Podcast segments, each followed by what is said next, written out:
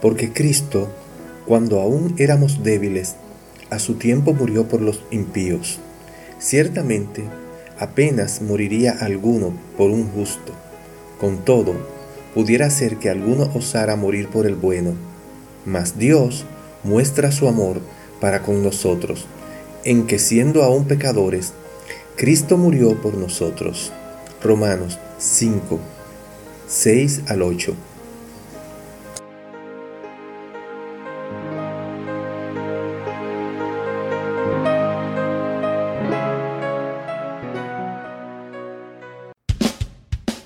Les habla Yanco Lucero Cruz en su programa devocional De Camino a Damasco. Un encuentro con Jesús que cambiará su vida para siempre.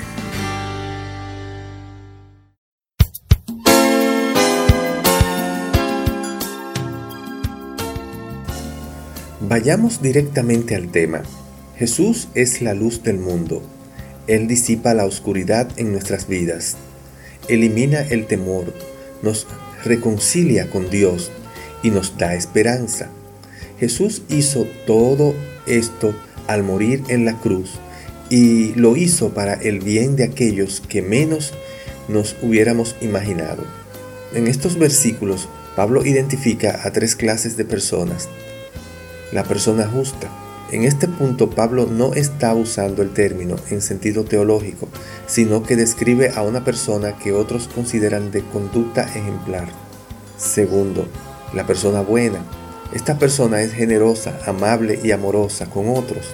Mientras que la persona justa no parece hacer nada mal, la persona buena es alguien que todos disfrutan tener de compañía.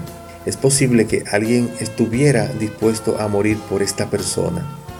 En tercer lugar, el pecador. Jesús no murió por el justo ni por el bueno. Ambos están infectados con el pecado, aunque no lo saben ni lo creen. Cristo murió por los impíos y esto nos describe a todos. El apóstol Pablo hizo un gran énfasis en la gracia y el amor de Dios. El heroísmo puede motivar a algunos a morir por una persona buena, pero solo la gracia inmerecida y el amor incondicional pueden motivar a una persona a morir por sus enemigos. Esto fue lo que hizo Jesús, morir por los pecadores impíos. Él murió por nosotros. Oremos. Oh Dios, Jehová, Padre nuestro, gracias Señor, gracias por tu amor que tú has mostrado por nosotros que aún nosotros siendo pecadores, Señor, tú enviaste tu Hijo a morir por nosotros para salvarnos de la muerte del pecado. Yo te pido, te ruego y te suplico, Señor, guíame, Señor, al arrepentimiento, a entregarme a ti, Señor, en el nombre de Jesús.